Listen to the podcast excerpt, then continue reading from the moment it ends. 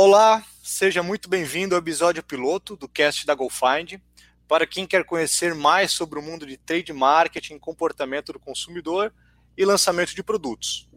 Meu nome é Felipe Sami e junto com alguns amigos fundei a GoFind, um localizador de produtos para empresas e consumidores. A nossa proposta com o cast da GoFind é produzir conteúdos relevantes para profissionais de publicidade, trade marketing e também de vendas, com dicas, entrevistas e casos reais sobre lançamentos de produto, visibilidade do ponto de vendas, marketing georreferenciado, promoções e muito mais. O tema de hoje é sobre boas práticas ao lançar um produto. E para enriquecer nosso conteúdo, nós convidamos a Daniele Mota para bater um papo. Daniele Monteiro da Mota é especialista em trade marketing, shopper insights e desenvolvimento de categorias e canais. Com mais de 25 anos de experiência no segmento de bens de consumo, Daniele Mota passou por grandes empresas como Unilever, L'Oréal, Coca-Cola e também Nestlé. Tem ampla experiência na área comercial em diferentes canais de distribuição, como farma, alimentos e bebidas. Daniele é palestrante, referência para profissionais de trade de todo o Brasil e atualmente está como Head Global Key Accounts na Diageo e também como vice-presidente de Shopper Market na Popeye Brasil. Daniele, seja muito bem-vinda e desde já quero agradecer sua participação no cast da GoFind. Eu que agradeço, estou super feliz com essa, com essa iniciativa de vocês, a oportunidade de é, é, contar um pouquinho mais sobre como fazer lançamentos, né? Como, como ser mais assertivo, eu acho que vai ser muito bacana. Quem nos ouve vai, vai ter bons insights de, de como fazer. Com certeza, nós não temos dúvidas disso. Bom, Dani, nós sabemos né, que empresas do mundo inteiro apostam na inovação em produtos como uma estratégia de fortalecimento de marca e muitos outros motivos. É, buscarem fatias do mercado, se posicionar em algumas categorias e tudo mais. Uh, Estima-se que mensalmente são lançados mais de 20 mil produtos em todo o mundo. Mas uma lamentável estatística é que cerca de 70% desses lançamentos fracassam no primeiro ano. Então, para entender as principais falhas ao lançar um produto e ajudar também as empresas a otimizarem e terem mais sucesso, por gentileza, explica para a gente quando uma empresa deve pensar em lançar um novo produto no mercado. Bom, Felipe, eu acho que lançamento é um tema bastante interessante. É, eu acho que vale a pena a gente só distinguir um pouco o que é um lançamento, né? Porque Existem lançamentos bastante, bastante disruptivos, né? algo que nunca existia e começou a existir, algo que realmente é, é, surge de uma necessidade identificada no comportamento através de um padrão de consumo, um white space e existe um, um lançamento que cobre isso. Mas também a gente pode falar que um lançamento é, é, um modelo diferente, uma cor diferente, um tamanho diferente. Então, imagina é, um pack de Coca-Cola né, de 2 litros e agora eles vão lançar um de 150 ml. Né? É um lançamento para a organização também, porque vai trazer um impacto para a cadeia logística, vai trazer novos consumidores com esse novo tamanho, porque ele vai ter uma nova ponta de preço. Então a gente também tem que entender, porque às vezes, às vezes a gente está falando de lançamento como uma coisa só disruptiva, uma coisa assim muito diferente que não existe, é, mas não necessariamente. Então, às vezes, um sabor novo, um tamanho novo, uma cor nova, a gente também está falando de um lançamento, né? Então, eu tenho um território muito é, na, na, indústria de alimentos e bebidas. Os meus exemplos vão ser mais recorrentes desse varejo, né? Desse varejo alimentar. Mas quando você pensa em moda, é, você tem um lançamento a cada estação também. Você tem toda uma coleção nova sendo lançada. Perfeito. Então a gente pode concluir que tem muitos motivos, né, para uma empresa lançar um produto e nem sempre esse lançamento é um lançamento disruptivo. Com certeza. Alguns ajustes de categoria, de portfólio, de mix, que podem é, induzir uma empresa que ela deve lançar um novo produto no mercado. Sem dúvida. O que é importante notar é que o movimento do lançamento não necessariamente realmente é para trazer algo totalmente novo, totalmente disruptivo, o que é muito bom também, né? Afinal de contas, quando você está num, num, num momento de um lançamento muito diferenciado, às vezes você não tem concorrente. Né? Então você nada de braçada por mais tempo, né? Quem chega, tem aquele ditado, quem chega primeiro bebe água limpa. Então ser o primeiro também é, é importante. Então, o timing da organização para capturar esse momento é importantíssimo, né? Seja através de novos lançamentos, um sabor é, que é muito inovador, muito novo, tá? Numa tendência de mercado, né? Porque os millennials consomem, ou porque os seniors vão consumir, ou porque você vê mais é, um modelo familiar com menos pessoas, então você precisa de um pacote menor, de um volume menor, né? De um volume, de um, de um produto que tem às vezes um pack mais conveniente na forma de abrir isso também é inovação, isso também é lançamento. Não é à toa que a gente tem aí 18 mil lançamentos sendo feitos é, ao longo do ano. Perfeito. É, Daniele, você tem alguma dica ou quais seriam as boas práticas? Quais são os primeiros passos que uma empresa ela deve adotar quando o assunto é lançamento de produtos? Felipe, o que eu vejo, é, até por conta desses, né, a gente lança 18 mil e menos de 5% dos lançamentos é, chegam a ter realmente sucesso. E aí o que eu vejo, eu participei recentemente de uma pesquisa que a gente fez com consumidores saindo de um supermercado. E a gente perguntou para esses consumidores quantos lançamentos eles tinham notado ao longo aí do, do caminho deles nessa na última compra. E é incrível que eles tinham notado menos de um SKU. Nossa. Ou achavam que um item era um lançamento, porque na, eles não tinham visto, né? E quando a gente olhou aquele item, na realidade não era mais um lançamento, é, mas ele não tinha sido notado. Então, eu acho que as, as, empresas elas falham em quantidade, elas querem colocar mais quantidade de lançamentos ao invés de qualidade seja na qualidade, não eu não estou falando do produto, tá? O produto certamente é bom, deve ter qualidade, todos os testes é, devem ser feitos, mas a qualidade do lançamento em si, né? Em fazer com que o consumidor, com que o shopper efetivamente perceba ele. Né? Você tem hoje no supermercado mais de 30 mil SKUs. É, a, a, é uma das compras, né, um dos hábitos mais é, estressantes que tem para o ser humano é fazer supermercado, né? Fazer compras. Então, como notar um lançamento ali, né? Como realmente ser disruptivo, mas não no lançamento, mas muitas vezes em como mostrar esse lançamento. Claro. Então, eu acho que hoje a falha maior está em como transmitir, mostrar uh, uh, esses lançamentos para o consumidor para o consumidor. É o consumidor no centro, a estratégia né, em tendência e também já adotada por muitas empresas. Então, como que essas empresas que estão se adaptando ao novo consumidor, ao chamado consumidor moderno, elas podem levar em conta seus hábitos, seus comportamentos já na concepção desse produto e também nas estratégias na hora de lançar esse produto no mercado?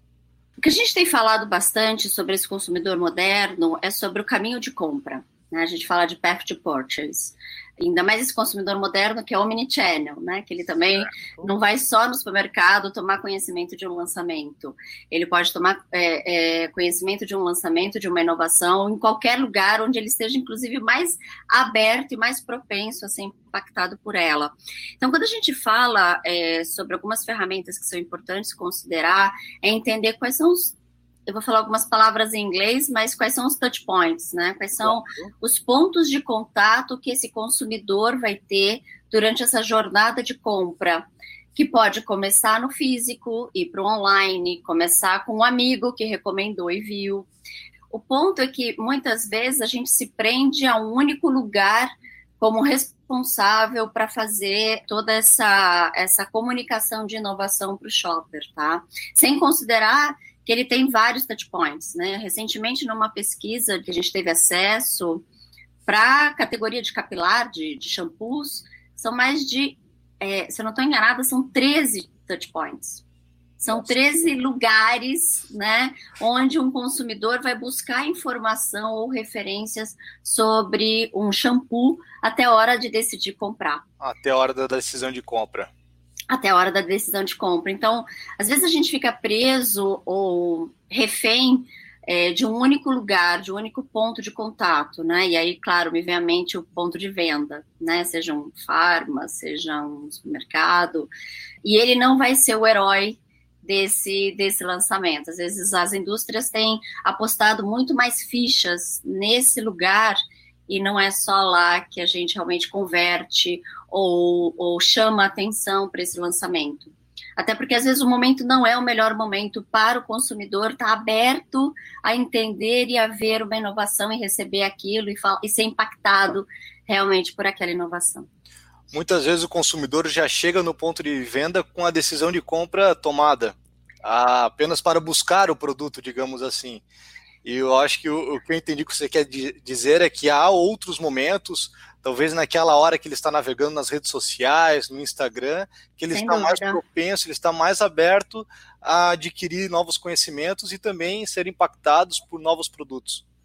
É isso mesmo, é explorar, né? Ele está ele tá num mood, né, de pensamento, num, num modus operando muito mais exploratório do que de, planeja, de altamente planejado, como numa, numa compra, principalmente, e aí de novo, né?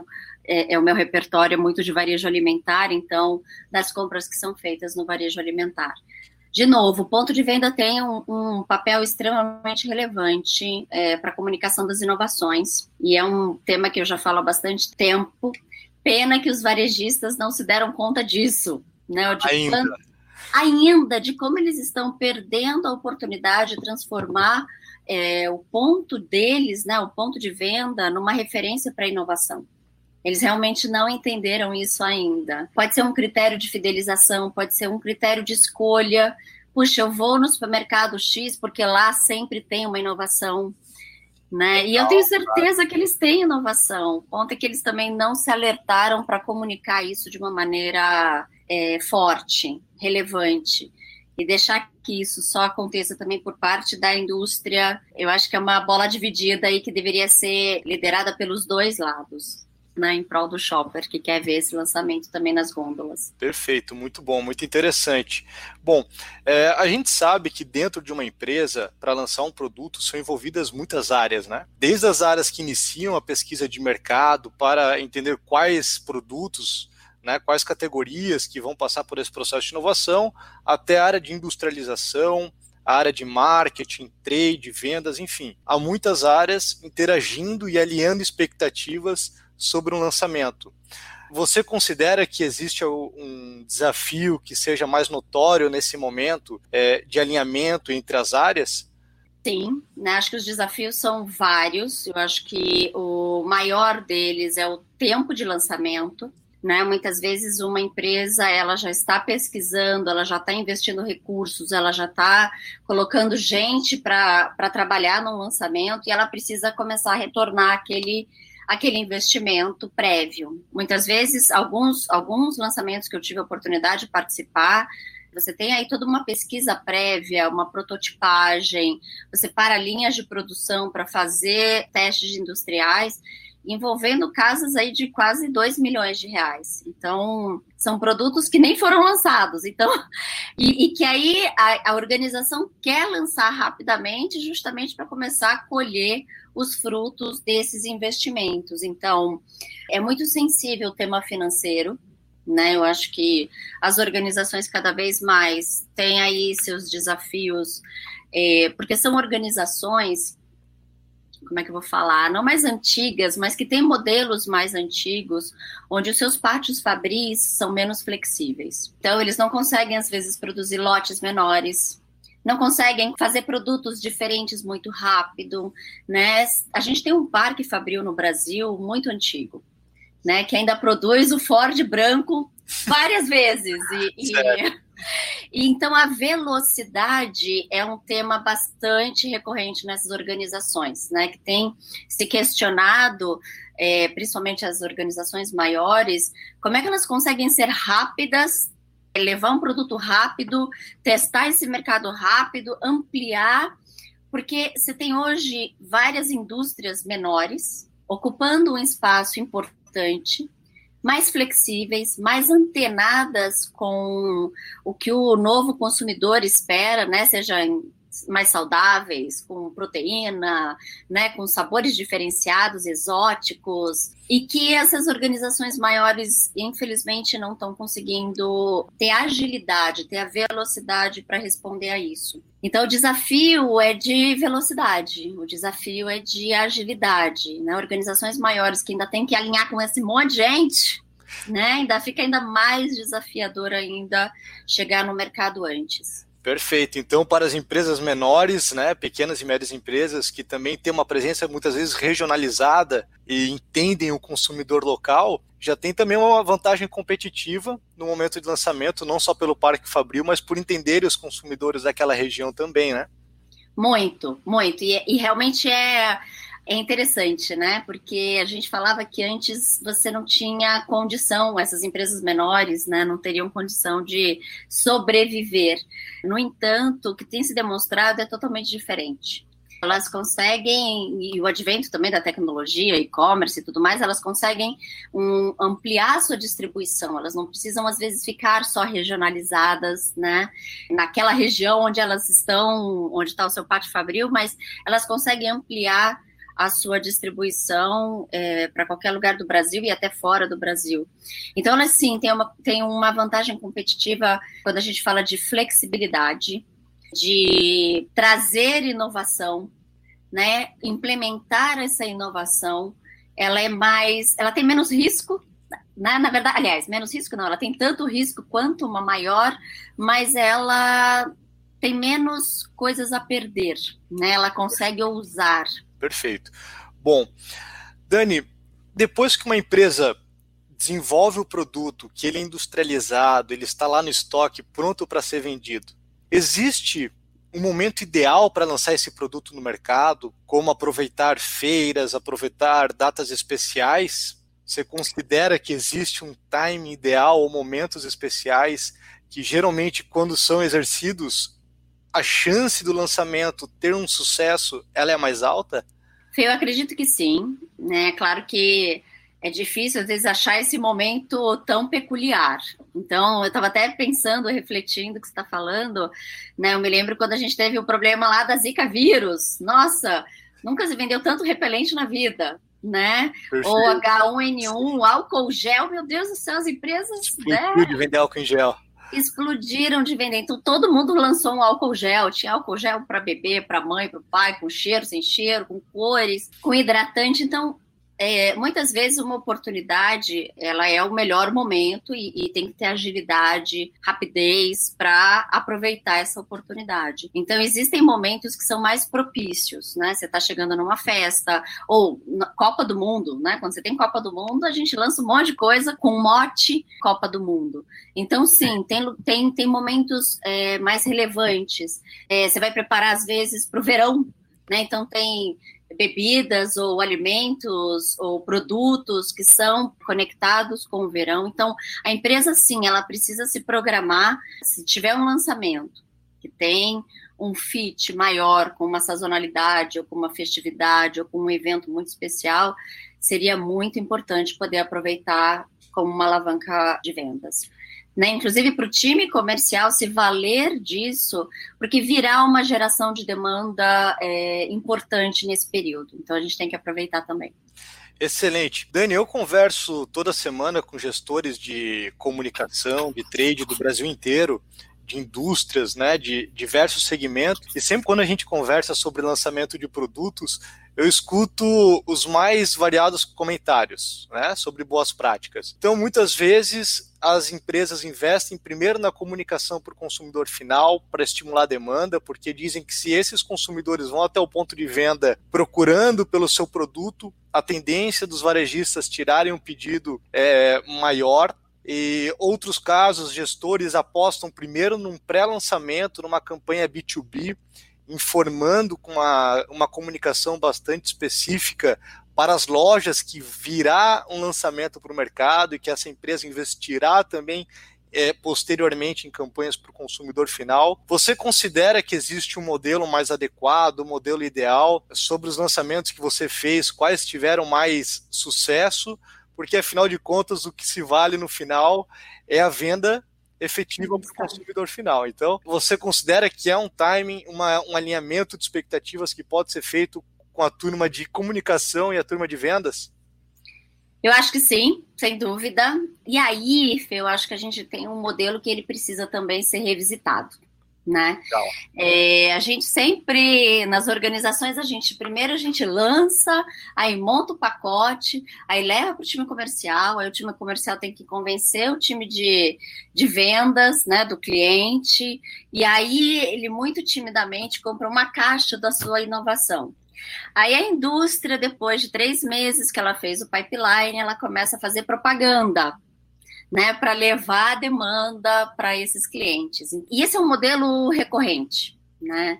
Certo. E, de novo, se a gente tem 18 mil lançamentos e menos de 5% dão certo, eu acho que esse modelo talvez a gente precisasse desafiá-lo. Desafiar, né? explorar um pouco mais esse modelo. Explorar um pouco mais e, e gerar demanda prévia, né? Levar é, onde está o lançamento, levar a demanda para lá, né? Inverter um pouco essa roda também. Então, eu acredito sim em lançamentos bem feitos em algumas lojas, né, em fazer pilotos, em levar um público para uma loja e deixar o burburinho acontecer também. É, apostas junto com alguns clientes, sem ser esse tema de massa. A gente primeiro coloca para todo mundo positivo em todos os lugares e depois vem a mídia. Eu acho que a gente tem que desafiar um pouco esse, esse lado, fazer essa demanda acontecer. Né? Então, faz o lançamento, fala que vai bombar naquele lugar, entendeu? Que tem muito item, vai buscar, vai até lá, vai conhecer. E aí, uma coisa ajuda a outra. Eu acho que os times de comunicação ou de marketing, de vendas, eles têm que trabalhar muito mais alinhados. Né? Às vezes eu acho que os times de comunicação ou de marketing, eles falam: ah, já fiz o trabalho, já lancei o produto, a campanha já está pronta, agora toma time de vendas. Vai aí que está contigo. Eu acho que as coisas são um pouquinho diferentes, ou deveriam ser. As equipes podem dar mais sincronizadas, né? Sim, sem dúvida. E aí entender, é, até porque a demanda ela, ela é flutuante. Né? Às vezes você faz uma coisa, é, fez uma ação que você não imaginou que fosse dar tão certo, ou, numa outra região, aquela, aquela inovação foi super bem aceita e você ainda está investindo numa outra região. Puxa vida, eu acho que as coisas elas têm que ser mais flexíveis, né? A gente, de novo, a tecnologia pode ajudar a gente nisso, sim na né, geração de demanda e entendimento da demanda menos massiva e mais é, é, específica. Justo, e quando a gente começa a se aprofundar no modelo de distribuição das empresas, não importa o segmento, pode ser alimentos, bebidas, saúde, beleza, automotivo, enfim, as empresas trabalham com os modelos de supply chain mais variados. Muitas vezes as indústrias atendem as lojas de forma direta, em outros momentos trabalham com canal indireto, com os distribuidores, também tem o um modelo híbrido, enfim, são N modelos aí de supply chain explorados no Brasil. Mas sempre no momento do lançamento existe aquela ansiedade de todas as fases anteriores da concepção do produto, das pesquisas, até que por fim ele está no estoque pronto para ser vendido e as empresas pecam na última milha, querendo arremessar e não lançar esse produto no mercado e muitas vezes o comercial vende para um lado, o marketing faz comunicação em outras praças de forma descasada. Então, talvez essas equipes trabalhando de forma mais sincronizada, os resultados sejam mais positivos e expressivos também. Eu acredito que sim. E, de novo, não existe um modelo gente, de previsão de vendas, e eu trabalhei com previsão de vendas alguns, alguns anos na minha vida, não existe um modelo de previsão de vendas 100% assertivo. É justamente porque não existe esse modelo assertivo, a gente tem que ser flexível. Então, a demanda ela é flutuante, sim, a gente tem que utilizar a tecnologia para entender onde está vendendo mais, onde está vendendo menos, e não imaginar que todo mundo vai vender igual ou que vai distribuir da mesma maneira. Perfeito. Dani, você comentou uma cifra anteriormente conosco que as empresas chegam a investir 2 milhões na fase de P&D de um produto. Essa é a cifra de grandes empresas, médias empresas. Qual seria uma estimativa de valor né, que uma empresa deveria reservar no seu caixa e também se essa cifra contempla apenas a fase de P&D, de amostragens ou também a fase de comunicação. Esse realmente são números de organizações maiores, né? Eu acho que tem organizações menores que conseguem fazer com muito menos claro. e, e às vezes fazer muito mais barulho. Então, eu acho que o valor é, não necessariamente é o que, que importa, mas tem em mente que uma parcela do budget, né, é, tem que ser reservado sim para inovação. Quando eu falei dos 2 milhões, eu estou falando de todo o processo de P&D, né, de prototipagem, de industrialização, de teste com o consumidor. Né? Muitas indústrias fazem um teste com o consumidor, de conceito, é, também de comunicação, e que são, e que são investimentos pesados. Então, e de novo, isso não garante sucesso né? Isso não garante sucesso. acho que tem algumas etapas que são importantes, sim. Eu acho que e aí o, o design thinking vem inclusive como uma ferramenta bastante importante para empresas de qualquer tamanho fazerem uma prototipagem, terem ideias, né, sair da ideação, fazer uma prototipagem, testar o conceito no mercado, mesmo que menor, para ter algumas certezas. E aí, só o, o parênteses que eu gostaria de abrir é que às vezes a gente testa com consumidores e esquece de testar com shopper. Tá Excelente. Excelente. Você pode comentar brevemente para a nossa audiência as diferenças fundamentais entre um consumidor e um shopper? Só para quem está se habituando a esses novos conceitos também? Posso, posso sim. Tem um exemplo que ele é muito ruim, ele não é o melhor, tá bom? Tá. Mas ele nos ajuda bastante a ilustrar. Legal. Então, para quem não conhece nada, é, quando você é o consumidor, você efetivamente é aquele que vai consumir. Né? Então você vai olhar, vai depois que você consumir, vai olhar atributos de sabor, é, se você gostou da textura, né? Se for uma maquiagem, se você ficou bonito, se você ficou, se doeu, se machucou, se foi é, algo tranquilo. Só quando você é um shopper, você é o cara que vai comprar. Então imagina, o exemplo que a gente costuma dar é do cachorro. Então, se você é o dono de um cachorro, né? Se você tem um cãozinho em casa, você geralmente, com certeza, vai ser o shopper, você não vai ser o consumidor.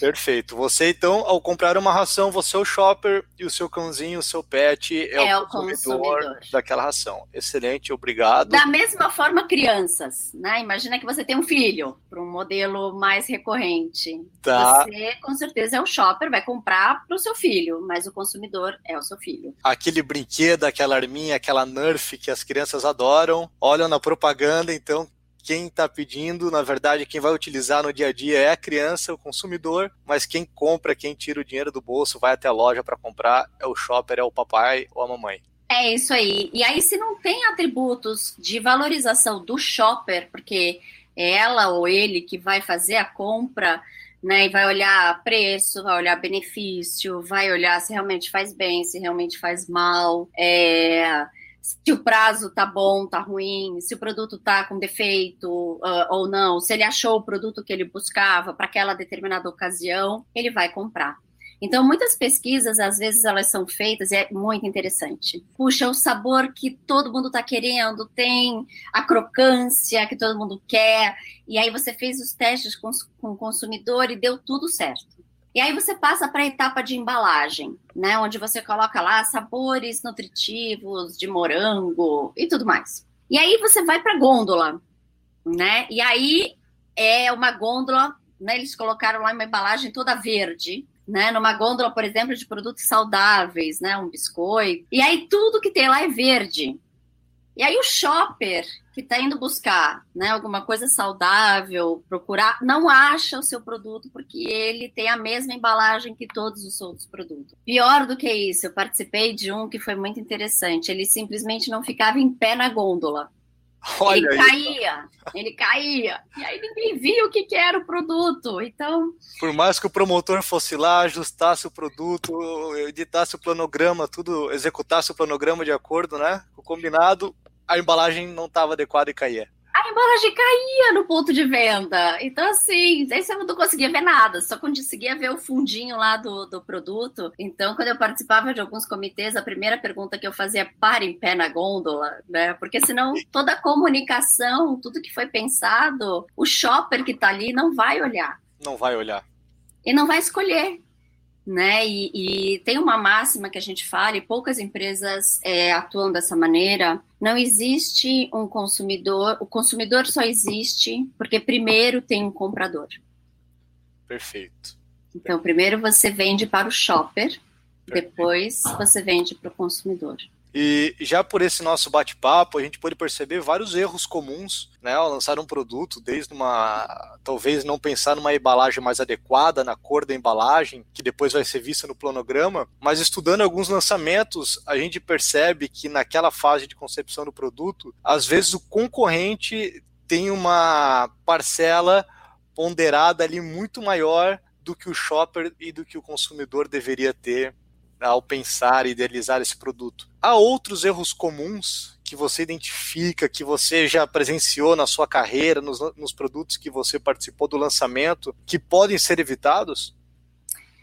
Eu acho que esse é um dos principais, né? Não pensar no shopper antes de pensar no consumidor.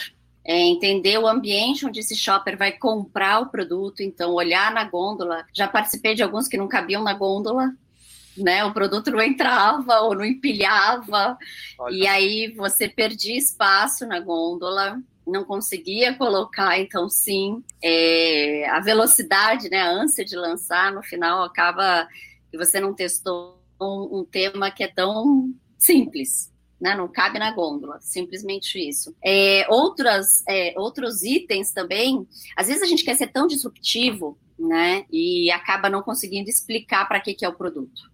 E aí o consumidor fica na dúvida, não, mas é para comer ou é para agora ou é para depois? Né? É para mim ou era para o meu filho? Né? Não, mas espera aí, é para o café da manhã ou é para comer à tarde? Então, às vezes a gente quer ser muito disruptivo e acaba não conseguindo passar uma mensagem é, correta. E aí um outro erro muito comum também, que é bem interessante, que eu tenho visto em algumas organizações, é até porque você quer ser disruptivo, você quer estar numa gôndola onde os seus concorrentes não estão. E aí você é tão diferente que ninguém te acha. E tem uma máxima, né, que a gente usa em shopper, é... a gente não consegue, né, o nosso modelo mental, é assim que funciona o nosso, o nosso cérebro, ele está acostumado a olhar os semelhantes. Então você não consegue às vezes, às vezes você quer ser tão diferente que você vai para uma outra gôndola e que quando você chega lá, não, o, o, consumidor, o shopper não vai entender. Então a gente falava muito de cuidado para não querer ser tão diferente também, porque senão o consumidor, o shopper não vai conseguir entender para que, que serve aquele produto. Onde você quer estar? Para que que você, o que que você é, né? Se você é um produto que é café ou chocolate ou biscoito, ou o que você é na essência, você ainda tem que estar perto daqueles que são parecidos com você. É, para que o consumidor consiga ter aí um viés de pensamento e entender minimamente do que, que se trata o teu lançamento. Perfeito. Dani, tem algum case, é, algum produto que você participou efetivamente do lançamento, que você participou da concepção desse produto e que talvez seja conhecido pela nossa audiência, pelas pessoas, gestores, e que você possa comentar conosco aqui como foi, como foi os desafios desse produto, de lançar esse produto? Tem um lançamento que eu participei na Nestlé, foi um do, eu até porque eu saí de lá, eu não sei como é que estão as vendas, mas ele foi um case para mim de como o olhar de shopper foi importante. Ele é o, um produto chamado Smooth Latte, né, da, da Nestlé, que é um achocolatado, mas com gosto de café. E ele é assinado pela Nescafé. E é um produto fantástico, muito bom e que o desafio era como a gente conseguia trazer o paladar do café para os jovens. Né, que às vezes entram na categoria de café um pouco mais tarde. Interessante. Né, então não tem aquele paladar um pouco mais amarguinho do café, e aí taca leite, ou então coloca muito açúcar. E a gente queria trazer isso é, para falar com o Millennium, mas que, sobretudo, comprasse no supermercado né? Porque a gente entende que o Millennium, quando você fala de café, e aí as cafeterias, né, Starbucks da vida, estão fazendo a festa com esse público, é, a gente queria que ele também encontrasse no supermercado uma solução que atendesse a esse paladar.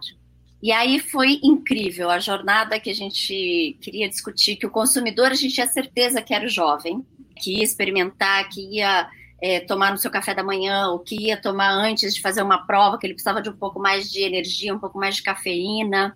Legal. No entanto, quem ia comprar era a mãe do shopper. Né? Aliás, a, a mãe do consumidor, mãe ela do era consumidor, a, a mãe dos jovens, dos milênios, que iam até o supermercado pela cesta. Ela era a shopper. E onde é que ela ia comprar esse produto? Ela ia comprar junto com os modificadores de leite, né, os achocolatados, que hoje tem na, na, nas prateleiras, né? Nesquik, Nescau, é, Ovo Maltine, né? Ou Todd, ou ela iria comprar lá na gôndola de café. Então, nós fizemos muitas pesquisas, né, com jovens, com as shoppers, né, olhamos embalagem, onde esse produto deveria estar, como é que ele entendia esse produto, então, assim, foi, foi, foi, uma, foi um dos projetos mais desafiadores é, que a gente participou, que eu, que eu tive a oportunidade de participar. Que legal, que interessante. E é o tempo que você precisa comunicar para o consumidor, para que ele demande esse produto, seja né, para seus pais, ou demande Sim. esse produto para o shopper, que vai de fato até a gôndola comprar. De fato, é um desafio bastante amplo. Né? Muitas áreas, muitas pessoas dentro de, de uma organização precisa estar falando o mesmo idioma.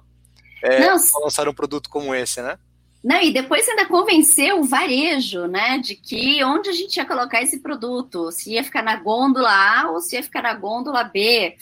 É, porque essa mãe que vai consumir, que consumiria esse produto, né, o filho que consumiria esse produto, ele já devia ter mais de 15 anos, então a mãe não preparava mais o leitinho dele, né, já estava... É, claro, então era uma gôndola que teoricamente ela já não estava mais habituada. Então foi muito, muito desafiador, muito desafiador. Foi, foi um prazer enorme poder trabalhar com esse, com esse projeto. Perfeito. Dani, eu trouxe aqui agora é, um amigo, um, um gestor. Ele é o David Serpa. Ele é coordenador de trade marketing da M Dias Branco, maior empresa de massas e biscoitos do Brasil, para quem não conhece, e ele pediu para você comentar uma dica conosco.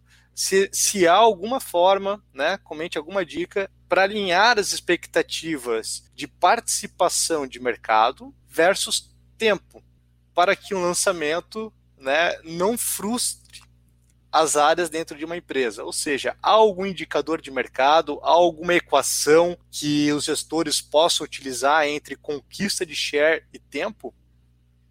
Eu acho primeiro ser realista, né? Claro.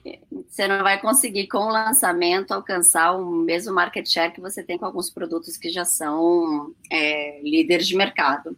O que a gente costuma falar bastante é que alguns indicadores, antes de market share, precisam ser analisados. Indicadores como penetração, né, se o seu, se o seu produto está sendo visto pelos consumidores, né? Se ele tem um poder de atrair consumidores novos, é, se ele está fazendo parte da cesta, né? De que cesta ele está fazendo parte? Ele está fazendo a parte da cesta que você tinha intenção que ele realmente fizesse quando você fez o lançamento. É, sem dúvida, distribuição numérica, né? Dependendo aí do, do, do, da indústria, e sem dúvida a M. Dias Branco é, tem uma fortaleza em distribuição numérica bastante ampla, então esse certamente vai ser um, um indicador importante. Mas o market share ele vai vir como consequência. É claro que provavelmente esse item ele deve ter algum atributo é, semelhante a algum outro que você já tenha no mercado, então ele vai roubar a market share de alguém. Né, vai canibalizar alguém, vai canibalizar, pode ser alguém da própria, da própria organização, da própria indústria. Mas o que a gente costumava olhar, né, o que a gente costumava ver, principalmente, era incidência na cesta, né, o quanto ele, ele realmente atraiu de novos shoppers, né, de novos compradores, é, se ele atraiu o público que ele realmente tinha intenção de atrair, Né? Então, uh, muitas vezes você vai lançar um produto que é para um nicho, não vai querer um market share né, tão amplo. Você também tem que ter a dimensão se você está comunicando com aquele público que você tinha a intenção é, de comunicar no lançamento. Então, o que eu olharia anti-market share é distribuição numérica, índices de cesta, né, como penetração, é, quantidade de, de, de, cestas em que você está inserido, quantidade de tickets, se você está roubando é, ou se você está acrescentando um ticket, um, um item na cesta. Excelente. Bom, olha, Dani, depois dessa aula, foi excelente. Eu quero te agradecer muito a sua participação, ter compartilhado um pouquinho do seu conhecimento conosco, da sua experiência. Eu sei que falando de Daniele Monteiro da Mota, essa é apenas a pontinha do iceberg. Tem muito mais conhecimento que eu sei que futuramente nos próximos episódios aí você volta para a gente comentar, se aprofundar de forma um pouquinho mais técnica nesses temas é, relevantes né, para lançamento de produtos. Mas eu tenho certeza que gestores do Brasil inteiro que acompanharam essa entrevista, acompanharam esse bate-papo, já vão poder ter alguns insights, já vão colher alguns insights para otimizar o desenvolvimento de novos produtos e também serem mais eficientes nas suas campanhas de lançamento. Dani, fique à vontade para voltar sempre que quiser, a casa é sua.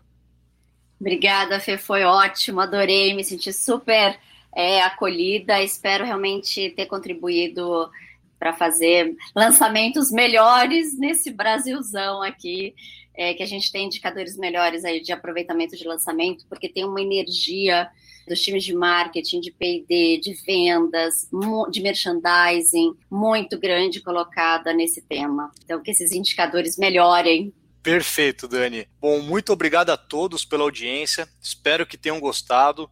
Se inscrevam no canal, no nosso podcast, e assim você vai receber o alerta também dos próximos episódios, das próximas entrevistas, convidados, para que a gente juntos possa evoluir nesse tema tão relevante para todos os gestores aí de indústrias, distribuidores e varejos de todo o Brasil. Um grande abraço a todos e mais uma vez, obrigado a você, Dani. Até logo.